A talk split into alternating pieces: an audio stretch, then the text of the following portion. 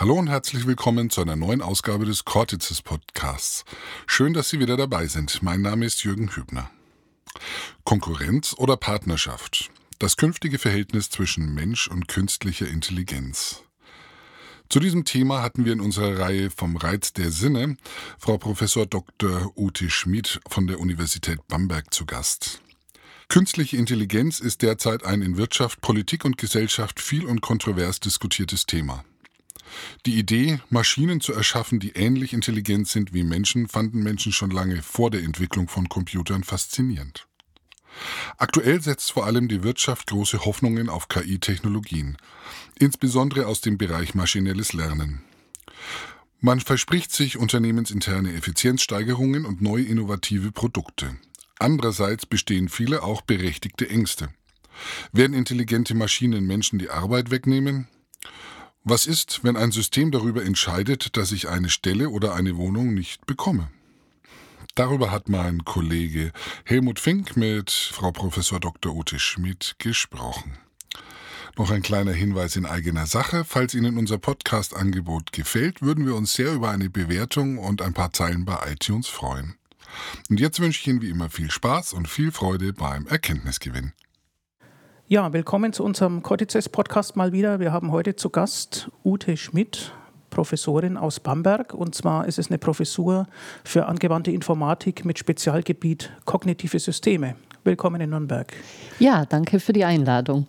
Sie hatten ja Psychologie und Informatik studiert und beides mit Diplom abgeschlossen. Das ist eine Kombination, die nützlich, aber wahrscheinlich nicht allzu häufig ist. Ähm, mir scheint, da trifft dann die natürliche Intelligenz auf die künstliche Intelligenz. Die Psychologie kümmert sich ja um die natürliche und die Informatik um die künstliche Intelligenz. Ähm, war es dieses Verhältnis, das Sie schon von Anfang an interessiert und begeistert hat? Ja, ähm, in der Tat, so war es. Ich habe angefangen, Psychologie zu studieren, gar nicht so sehr, weil ich wie die meisten, die eigentlich das Fach wählen, Therapeutin werden wollte, sondern weil mich tatsächlich interessiert hat, wie denken Menschen, wie lernen Menschen, wie fühlen Menschen, wie nehmen Menschen wahr. Ähm, und habe dann im Studium an irgendeinem Punkt gemerkt, ach Mensch, ich müsste ein bisschen programmieren lernen, weil zu der Zeit, als ich studiert habe, waren ähm, weder die Statistikprogramme ähm, so mächtig, wie sie heute sind, was man für Auswertungen braucht. Und ich brauchte auch eine Versuchssteuerung, die ich programmieren wollte. Und dann habe ich gemerkt, wie wahnsinnig viel Spaß mir das macht. Ungefähr zeitgleich habe ich ein Buch gelesen von John Anderson, ähm, The Architecture of Cognition. Act, äh, die ACT-Theorie. Und da habe ich zum ersten Mal gesehen, dass man Psychologie betreiben kann, äh, indem man probiert, kognitive Prozesse nachzubauen, zu simulieren. Mhm. Und dann dachte ich, boah, wenn ich, der macht es so beeindruckend, wenn ich wirklich verstehen will, wie etwas funktioniert als Prozess, als kognitiver Prozess, dann sollte ich probieren, Computermodelle des menschlichen Denkens zu bauen und dann verstehe ich es besser. Und mhm. das war eigentlich so der Startschuss. Mhm. Ähm, Genau, ich habe dann ähm, mein äh, Psychologiestudium, das war schon gegen Ende des Diploms, habe ich fertig äh, gemacht, war dann auch wissenschaftliche Mitarbeiterin, habe parallel Informatik studiert und habe immer wieder gemerkt, wie nützlich diese Kombination ist. Denn ich habe dann auch gemerkt, die Informatik ähm, ist wunderbar präzise, wenn es etwa um formale Sprachen geht. Aber in dem Moment, wo es äh, darum geht, dass man eine Mensch-Maschine-Interaktion braucht, etwa, mhm. ähm, wird die Informatik dann relativ, also da hat sie einfach keine Methoden. Ja. Und ähm, da habe ich dann immer wieder zu schätzen gelernt, dass man in der Psychologie wirklich sehr gut lernt, äh, auch empirisch, vor allem auch experimentell zu arbeiten und ähm, dann eben ja, Theorien zu entwickeln und zu prüfen äh, über mhm, menschliche mhm. Leistung und Interaktion. Mhm. Das heißt, Sie sind für die Mensch-Maschine-Schnittstelle äh, sozusagen Expertin für beide Seiten dieser Schnittstelle.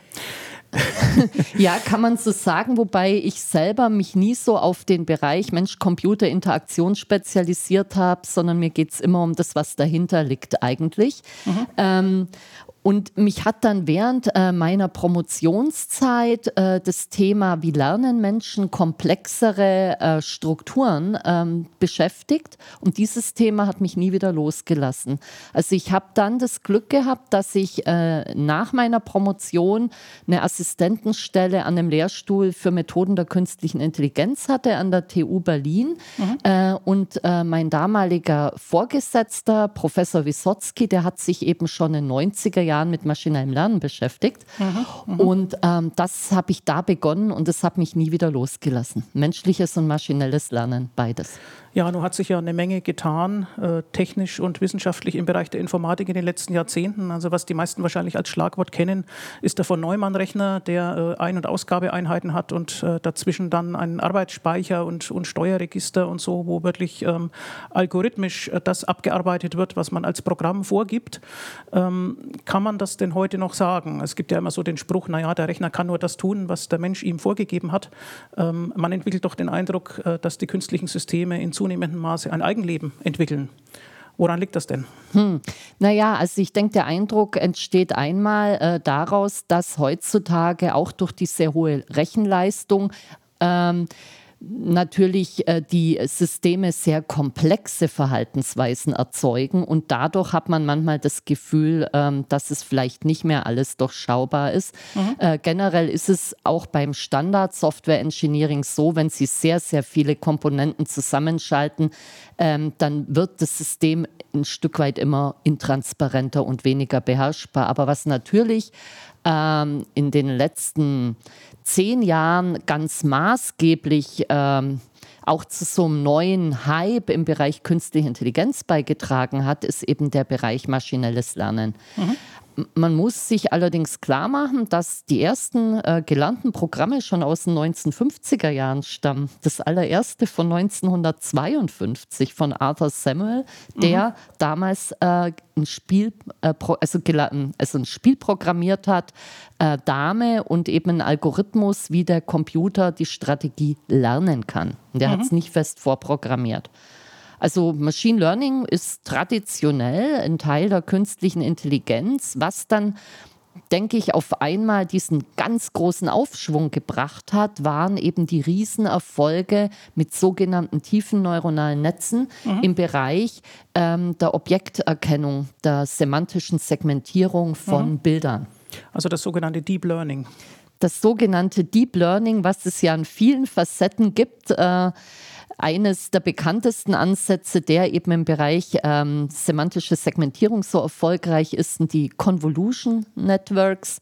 Ähm, da ist eben der Trick, dass man nicht mehr wie früher, wenn man äh, Machine Learning über Bilddaten gemacht hat, erst Merkmale extrahieren muss mit mhm. Standardalgorithmen, wo man eben in einem Bild Kontraste, Texturen, Kanten identifiziert, daraus Merkmale generiert und mhm. darüber mhm. lernt, sondern dass man jetzt das alles in ein neuronales Netz gießt, wo die sogenannten Convolution Layers selber ähm, Features extrahieren. Das sind mhm. praktisch Filter.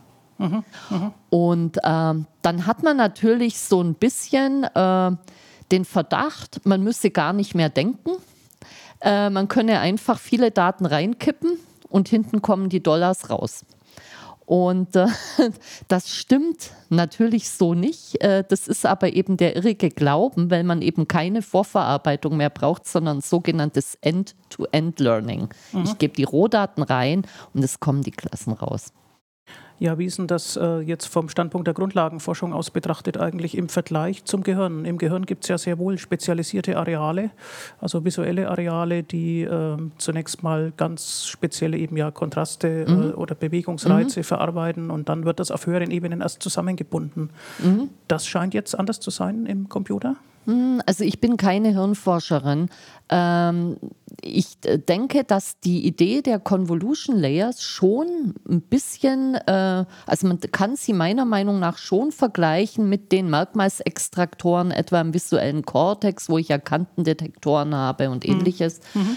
Ähm, es ist nicht unähnlich, was ja aber dann immer noch dabei ist, ist, dass am Ende von so einem Convolution-Netz hinten ein ganz normales neuronales Netz, äh, ein Feed-Forward-Netz steckt, was man mit Backpropagation trainiert.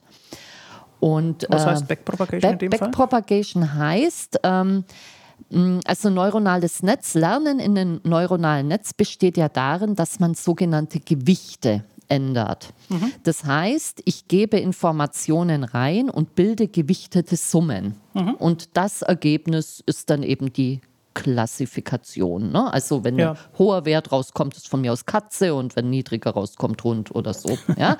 Äh, oder wenn das eine Neuron einen hohen Wert hat, ist Katze und beim anderen ja, Hund. Ja. Und diese Backpropagation heißt, wenn jetzt das Netz am Anfang Fehler macht, äh, was es beim Trainieren natürlich tut, mhm. dann wird zurückgespielt, äh, wo an allen Kanten entlang, wo die Gewichte eben waren, dass die geändert werden, dass sie den Wert, den Ausgabewert eher in die Richtung mh, ändern, der gerade gewünscht wäre. Das heißt Backpropagation.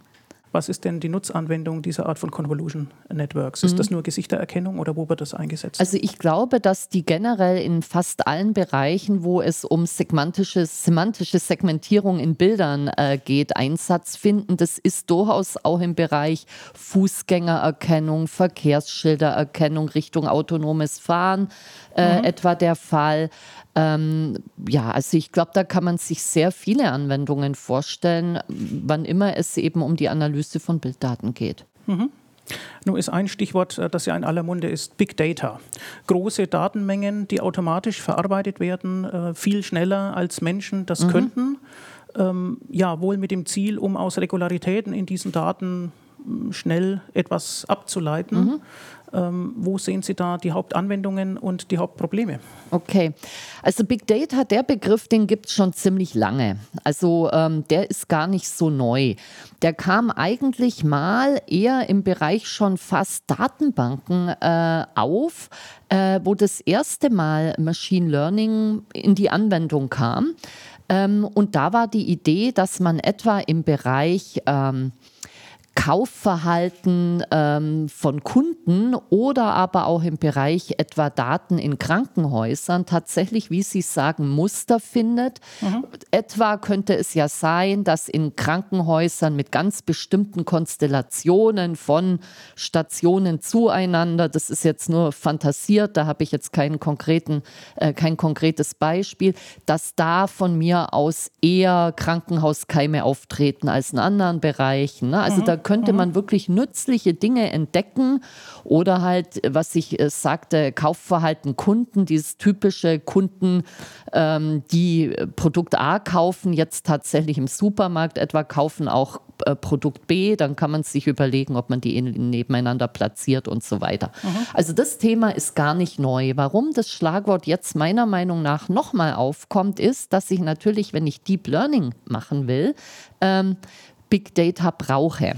Mhm. Ähm, Sie können sich vorstellen, dass so ein tiefes Netz ja aus sehr vielen Schichten besteht und dass da wahnsinnig viele Gewichte sind. Man spricht da von sogenannten Parametern. Mhm. Und da haben Sie locker mal 50.000 oder mehr.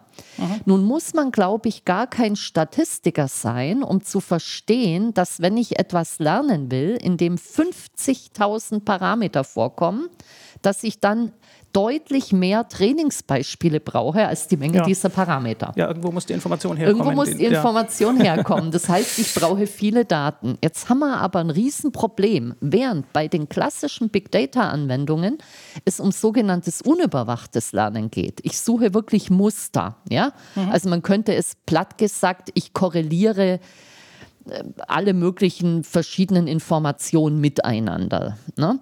Ähm, brauche ich jetzt für so etwas wie äh, semantische Segmentierung, also Erkennen von bestimmten Objekten in Bildern, sogenannte gelabelte Daten. Mhm. Das heißt, da muss jemand da sitzen und umkästeln oder auf irgendeine Art markieren, da ist die Ente und da ist die Katze und da ist das Stoppschild. Mhm. Und das überlegen Sie sich jetzt mal bei 100.000 Daten. Ja, okay.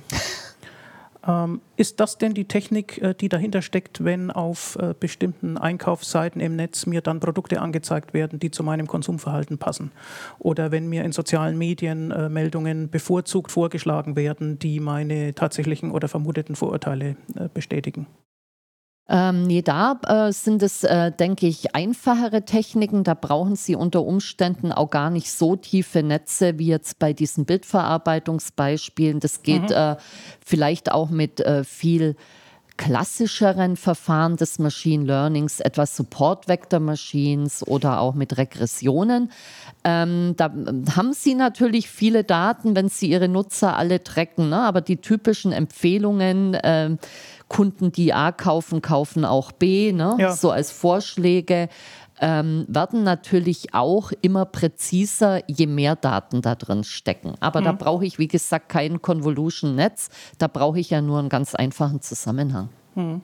Wie ist es denn bei so Klassifikationen, vor denen manche ja Angst haben, nämlich Angst vor ungerechtfertigter Behandlung, wenn ich etwa im falschen Stadtteil wohne und dann ja. mal mein Konto überzogen habe, nicht weil ich kein ja. Geld habe, sondern weil ich vielleicht ein Schlamper bin ja. und dann lande ich am Ende in einem Ranking, wo ich irgendeinen Kredit nicht mehr kriege oder wo ich äh, irgendeinen, irgendeine Erlaubnis für irgendetwas nicht mehr kriege, weil mein Einzelfall aber gar nicht geprüft wurde, sondern weil mhm. ich in einer mhm. Kategorie lande, in Richtig. die ich vielleicht gar nicht gehöre Richtig. und das vielleicht auch selbst gar nicht erfahre, aufgrund mhm. welcher Kriterien ich dort dort gelandet bin. Richtig. Äh, das sind so Probleme der Gegenwart. Kann man das sind absolut äh, ja, große Probleme, die, denke ich, äh, immer mehr ähm, akut werden und wo ich glaube, wo es sehr wichtig ist, dass äh, wir als Gesellschaft Regularien finden, wie damit umzugehen ist. Sie haben schon sehr richtig gesagt, ähm, das mag ja in der Tendenz stimmen, ja, ja, ja, dass jemand in Stadtteil X vielleicht den Kredit weniger häufig zurückzahlt als in Stadtteil Y, aber natürlich nicht fürs Individuum. Das ist ja immer das Problem. Ne? Wenn ich von einer Tendenz kann ich auf eine Tendenz vorhersagen, aber es ist ja nicht 100 Prozent äh, ja, ja. der mhm. Zusammenhang. Ähm, eine ganz wichtige Forderung, und das ist tatsächlich auch ein Bereich, in dem meine eigene Forschung liegt, ist, dass äh, Machine Learning-Verfahren transparent und nachvollziehbar sein müssen. Mhm. Ich war erst vor kurzem auf einem wunderbaren Symposium äh, an der Uni Leiden. Das hieß Fair and Responsible Data Science. Das war ganz großartig. Äh, da waren viele spannende Vorträge und ich durfte da eben auch einen Vortrag halten, ähm, wo wir uns wirklich genau damit beschäftigt haben, wie kriegt man das hin. Und ein mhm. Thema ist natürlich, dass man die Blackbox, die so ein neuronales Netz ist, probiert transparent zu machen, nachvollziehbar. Ja. Ähm, das andere, denke ich, sind aber auch wirklich politische Entscheidungen. Wem gehören die Daten? Ähm, die, das Recht äh, zu erfahren, warum man in einer Versicherung in eine bestimmte Kategorie eingestuft wurde und so weiter. Mhm. Ähm, ist, die Schufa gibt es natürlich schon lange und Banken haben schon lange Algorithmen, wie sie Kredite vergeben. Das gibt es nicht erst seit es äh, Deep Learning gibt. Ähm, natürlich würde man nie verlangen, dass ähm, äh, eine Firma oder eine Bank ähm, ihren Algorithmus im Detail verraten muss. So ja. weit würde ich gar nicht gehen. Das aber ist der ja Einzelne, eben, ja. eben, ja. aber der Einzelne muss ein Recht haben zu wissen, warum er oder sie den Kredit nicht gekriegt hat. Das mhm. finde ich ist mhm. der Fall. Das ist also eine ganz klare gesellschaftliche und politische Relevanz. Ähm, und ein Grund, dass man sich auch dann für solche Fragen interessieren sollte, wenn man jetzt äh, über, die, über die Technik, die dahinter steckt, eigentlich, äh, wenn einen das nicht so interessiert oder man dafür mhm. kein Experte ist oder mhm. so, aber die Auswirkungen, die wird man dann spüren. Absolut. Ähm, welche Auswirkungen werden das denn ja Ihrer Ansicht nach sein im Arbeitsleben? Also es gibt ja die grassierende Befürchtung, wie eigentlich bei jeder technischen Revolution, äh, dass Arbeitsplätze verschwinden werden mhm. und ähm, dass vielleicht nicht mehr genug Mehrwert generiert wird, dass es dann allen in der Gesellschaft gut geht mhm. und so. Ähm, wie sehen Sie das denn? Also auch da, denke ich, ähm, gibt es ähm, zwei Perspektiven. Also Zum einen ist sehr interessant, dass man ja immer die Befürchtung hatte, dass durch zunehmende Automatisierung eher die ungelernten äh, Berufe wegfallen und die akademischen Berufe sicher sind. Im Moment mit der künstlichen Intelligenz erleben wir eigentlich das Gegenteil. Ähm, was wohl ähm, das hören natürlich viele nicht gern und ich entschuldige mich. Was aber wohl häufiger gesagt wird, ist, dass Steuerberater äh, etwa ähm, relativ leicht durch KI ersetzbar wären, auch im Bankbereich generell einige Bereiche und generell so im Bereich äh, BWL ähm, scheint es Bereiche zu geben, auch Human Resources, wo eben gesehen wird, da kann man viel äh, ja. mit KI oder auch mit Standardalgorithmen machen. Ein Beruf, den man kaum ersetzen kann durch eine Maschine heutzutage und ist nicht abzusehen, ist der Beruf des Hausmeisters. Mhm. Überlegen Sie sich mal, warum. Das ist ein unglaublich vielfältiger Beruf. Ja? Komplex, was da alles passieren Wahnsinnig kann. Wahnsinnig komplex, ja. von mhm. kleinen handwerklichen Aufgaben über Interaktion mit Menschen, über Dinge einschätzen und so weiter. Sehr komplexer Beruf, wird noch nicht so schnell möglich sein. Das heißt, man könnte etwas frech sagen, dass die kreative Intelligenz und auch die soziale Intelligenz nicht so leicht ersetzbar ist, aber so eine Art schematische Intelligenz, wo Dinge einfach nach Regeln abgearbeitet werden oder wo es äh, mhm. sozusagen klare Schubladen gibt. Genau. Steuerberater, Versicherungsfachleute und so weiter. genau. Dort am ehesten. Könnte man so sagen. Ich denke allerdings, dass man ähm, schon noch mal genauer hingucken muss. Nehmen wir mal den Bereich Altenpflege. Ähm, natürlich macht es Sinn, äh, etwa Bereiche, wo Menschen schwer heben müssen, durch Robotik zu unterstützen. Natürlich kann ich auch gewisses Monitoring in Zimmern, etwa nachts, durch künstliche Intelligenzmethoden unterstützen, ähm, was denke ich immer noch besser ist, als wenn da ein Mensch liegt und Schmerzen oder Probleme hat und gar keiner merkt es. Hm. Aber ähm, wenn ich ein Altenpflegeheim privatwirtschaftlich ähm, organisiere und jetzt da mir ein paar Roboter und ein bisschen KI-Monitoring äh, leiste, darf das natürlich nicht dazu führen, dass man eine entsprechende Menge an Pflegepersonal, an Menschen einspart. Denn dann hätten wir endlich die Chance für mehr Zeit für menschliches Miteinander. Ich kann natürlich hingehen und statt dass ein Mensch einem anderen vorliest, das kann ich äh, äh, mit dem Hörbuch machen, ja. Also da hm. brauche ich keine KI. Ich könnte eine KI einen Menschen füttern lassen, aber will ich das? Ist es das, was wir mal haben wollen? Das glaube ich nicht. Und ja. da sind wir wieder an einem Bereich, wo wir einen gesellschaftlichen Kurs brauchen und ich glaube Regulierungen. Und deswegen ist es mir sehr wichtig, dass möglichst breit jetzt Politiker, Journalisten, Lehrkräfte, Unternehmer, alle, alle Gesellschaftsgruppierungen sich informieren, was mit KI passieren könnte. Denn mhm. ich glaube ganz ernsthaft, dass wir im Bereich KI-Forschung im Moment an einem Punkt stehen, wie wir mal in der Atomphysik standen, bevor es die Atombombe gab. Und die Atomphysik ist nicht gut oder böse. Ja, das ist ja. Wissenschaft. Die ja, künstliche Intelligenz ist auch nicht gut oder böse. Das ist Wissenschaft. Was ich damit tue, kann mhm. böse werden. Und wir sind alle in der Verantwortung, jetzt den öffentlichen Diskurs zu führen um dann die Optionen kompetent beurteilen zu können, so an welchen es. Stellen Anwendungen sinnvoll sind und an welchen auch nicht. Denn Richtig. man muss ja nicht alles machen, was geht. So ist es. Ähm, ja, ein weiteres Anwendungsfeld sollten wir noch ansprechen, äh, weil Sie da auch speziell dazu arbeiten, nämlich Expertensysteme in der Medizin. Ähm, das mag ja den Nichtfachmann zunächst mal erstaunen, weil man denkt, die gewachsene Erfahrung des Arztes ist doch wohl durch nichts zu ersetzen, und, aber durch Deep Learning offenbar schon. Hm. Ob das jetzt wieder Deep Learning sein muss, weiß ich nicht. Vielleicht, wenn es um Bildanalysen geht, dass man ja. halt wirklich bei ähm, Mikroskopie oder Computertomographie oder auch bei Röntgenaufnahmen verschiedenster Art äh, tatsächlich vielleicht mit Machine Learning Verfahren mehr sieht als ein vielleicht nicht ganz so äh, so ganz so erfahrener Arzt. Denn wir mhm. müssen ja mhm. auch sehen, nicht jeder hat dauernd Zugang äh, zu den entsprechenden Kompetenzzentren ja. in fachmedizinischen Bereichen. Ja, der Arzt muss es ja auch und, erst lernen. Und, genau, und der ja. Arzt muss es auch lernen. Ähm, es ist aber natürlich ganz klar, dass die Entscheidung beim Menschen liegen muss und nicht bei der Maschine. Warum? Wegen Verantwortungszuschreibung. Ähm, ja, das wäre jetzt vielleicht die etwas zynische äh, Antwort darauf. Ich glaube aber, ähm, dass hm, ich fange vielleicht anders an. Wir hatten es vorher am Beispiel ähm, Objektklassifikation. Mhm. Wir brauchen, wenn wir Machine Learning machen, eine sogenannte Ground Truth. Mit der wird trainiert. Das heißt, wir müssten jetzt Bilder haben, da, also Bilder haben, medizinische, etwa Bilddaten in der Medizin, mhm. wo immer steht, Krankheit X liegt vor, ja oder nein. Also, also quasi die Probebeispiele zum, zum, zum, Lernen. Zum Kalibrieren, würde man in der Physik sagen. Genau, das heißt, davon das, viele. Und ob davon, das Gerät denn auch richtig funktioniert. Richtig, und, und davon ja. aber ganz, ganz, ganz viele. So mhm. wird es so ein Klassifikator angelernt. Die Ground Truth hat man aber auch in der Medizin selten, manchmal auch erst äh, post-mortem. Ähm, und ähm, das heißt, man lernt mit Labels, von denen man nicht wirklich weiß, ob die überhaupt stimmen oder nicht. Ne? Mhm. So ein Stoppschild ist ein Stoppschild, ne? aber ob ich mhm. jetzt hier einen ähm, Tumor Klassen, Klasse 1 oder 2 habe, ist strittig auch unter medizinischen Experten. Das heißt, wir brauchen in dem Bereich sowieso Systeme, die interaktiv lernen, meiner Meinung nach.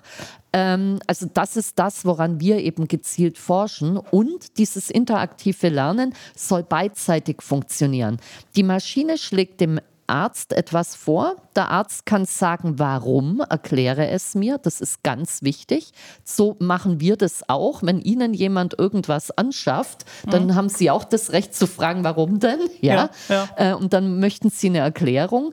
Und umgekehrt kann aber die ähm, der Mensch äh, der Maschine dann auch erklären, du hier lagst du falsch. Da bin ich mir relativ sicher, dass ich recht habe und mhm. das zurückspielen, sodass die Maschine weiterlernen kann. Ich glaube, mit solchen interaktiven Szenarien kann die gemeinsame Performance von Mensch und Maschine tatsächlich größer werden als von jedem alleine. Ja, das heißt also, die Maschine soll nicht nur eine bestimmte Leistung erbringen, sondern sie soll kommunizieren können. Richtig. Mhm das kommunikative Gegenüber. Ja. Ja, wenn man aber nun ernst nimmt, das sind ja Entwicklungen im Gange, dass bei vielen Einzelleistungen die Maschine am Ende besser sein wird als der Mensch. Mit welchem Recht trägt dann der Mensch die Verantwortung? Der Mensch ist doch fehlbar. Kann man den Menschen nicht entschuldigen? Kann sich das Verhältnis nicht eines Tages umkehren? Oder weiter gefragt, das ist natürlich äh, sozusagen eine Bekenntnisfrage im Bereich äh, des Transhumanismus, wie das manche nennen. Äh, die Maschinen werden besser als wir, sie überholen uns vielleicht. Ähm, welche, mhm. ja, welche okay. Gefahren stecken denn da drin? Werden okay. wir dann zu Sklaven sich selbst regulierender Maschinen? Ähm, ich glaube, da liegt häufig ein Fehlschluss dahinter. Natürlich können wir eine Superhuman Intelligence in sehr ähm, abgegrenzten Bereichen haben. Ne? Ich mhm. kann, das gibt es schon lange, äh, von mir aus einen Tischfußballspieler äh, bauen, der wird immer Menschen besiegen, ja, kein Problem. Ähm, ich kann natürlich ähm, ähm, Systeme bauen, die klassifizieren in einem Bereich, äh, in Details. So gut kann Mensch nicht immer, immer gucken und so schnell. Kann alles sein. Aber das Erstaunliche ist, dass wenn wir sehen, oh, der Mensch, der kann fehlerfrei Stoppschilder von ähm, ähm, Tempo 80 Schildern äh, unterscheiden, dann nehmen wir an, dass dieser Mensch auch in der Lage ist, ähm, über ein aktuelles tagespolitisches Thema zu reden, dass der einen Witz versteht, dass der eine Apfelschorle mischen kann. Ja, ja das und unterstellen wir dann. Und deswegen denken wir immer oder wir sind versucht, wenn eine Maschine etwas sehr gut kann, denken wir, die kann alles gut. Ja. ja? Und äh, das ist aber nicht der Fall. Wir haben meistens Insellösungen und nicht diese sogenannte Vision der starken KI, wo ich tatsächlich ein künstliches System erschaffe, was ähm, genauso general intelligent ist wie wir Menschen. Ähm, und was entsprechend natürlich auch über ein Bewusstsein und Intentionalität verfügen müsste. Ähm, ich weiß es nicht. Äh, ich habe ähm, nicht viel Hintergrund in Philosophie. Es gibt Philosophen, ähm, etwa Metzinger, die äh, äh, sagen, dass ab einer gewissen Komplexität durchaus so ein Bewusstsein entstehen könnte. Ja. Ähm, ich weiß es nicht. Also wenn ich jetzt viele, viele neuronale Netze zusammenbaue, glaube ich nicht, dass da wirklich ähm, eine breitere, also so eine General Intelligence rauskommt. Ja, das hängt sicher von den kognitiven Leistungen ab, die das System dann erbringen kann. Metzinger legt ja immer Wert darauf, äh, dass ein phänomenales Selbstmodell dann noch mhm. vorliegt. Das Richtig. heißt also, Aber wo soll das herkommen? Die Maschine, die man dann vielleicht nicht mehr Maschine nennen sollte, die müsste dann wissen, wer sie selbst ist. Die müsste sich vielleicht spüren. Mhm bräuchte ein Embodiment, wäre dann vielleicht eher ein Roboter. Glauben Sie, dass das kommen wird? Nein. Nein. Aber man kann sich täuschen. Ich persönlich glaube es nicht, aber es haben sich schon viele Leute bei Filmen getäuscht. Ich glaube, die Gefahr für uns Menschen geht nicht von superintelligenten Maschinen aus, die geht von uns Menschen selber aus. ne? Siehe, äh, dass sich eben Jobs wegrationalisiere, statt zu sagen, wir haben mehr Zeit äh, dadurch, dass wir ähm, mehr künstliche Intelligenz im Arbeitsleben äh, haben. Wir wollen ähm, Menschen als manipulierbare Kunden, ja, Bedürfnisse wecken für Konsum sinnlosester Güter, ähm, ne, Kunden, die das kaufen, kaufen auch das und hier und da. Völlig sinnlos. Äh, das können wir machen. Wir können KI aber auch einsetzen zu einem Cognitive Enhancement, ja, ja. zu einem gemeinsamen Bewältigen von Komplexität ja. zwischen Mensch und Maschine und zu mehr Freiheit von unangenehmen, langweiligen Aufgaben, aber ohne dann völlig zu verdummen, sondern gerade um sich intellektuell weiterzuentwickeln. Das wäre jetzt meine Vision. Aber das Stichwort Enhancement impliziert ja die Optimierung unter Zuhilfenahme technischer Mittel. Und ähm, die Freunde des Transhumanismus sagen ja, am Ende ist alles Informationsverarbeitung. Und ja. dann wären die enhanceden ja, äh, nicht mehr Menschen dann, sondern die Transhumanen oder Posthumanen, die wären uns dann ja überlegen und äh, könnten vielleicht Abwägungen auch klüger treffen, als das die heutigen Menschen tun.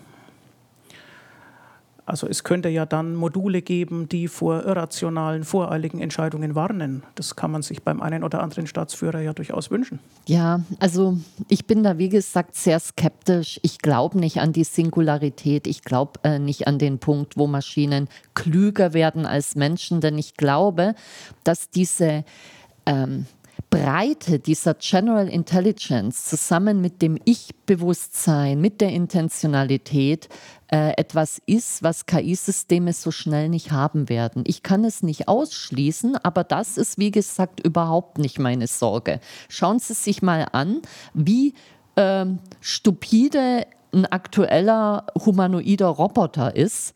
Überlegen Sie sich mal äh, einfach so einen Fall wie einen Haushaltsroboter Mhm. Was glauben Sie, wie weit wir noch weg sind von etwas, was jeder Mitbewohner, jeder menschliche Mitbewohner kann, wenn Sie sagen, ach, bring mir doch mal noch ein Apfelschorle etwa, zu vielleicht jemand, der gerade zum ersten Mal in ihrer Wohnung ist. Überlegen Sie sich mal die Intelligenzleistung. Apfelschorle wird man nicht im Schlafzimmer und nicht im Bad finden. Man hat einen Verdacht, wo die Küche ist. Hm. Man wird im Kühlschrank gucken. Ich muss es nicht weiter ausführen. Sie können ja. es sich vorstellen. Ja. Äh, bis das ein Haushaltsroboter kann, das ist noch ein verdammt weiter Weg.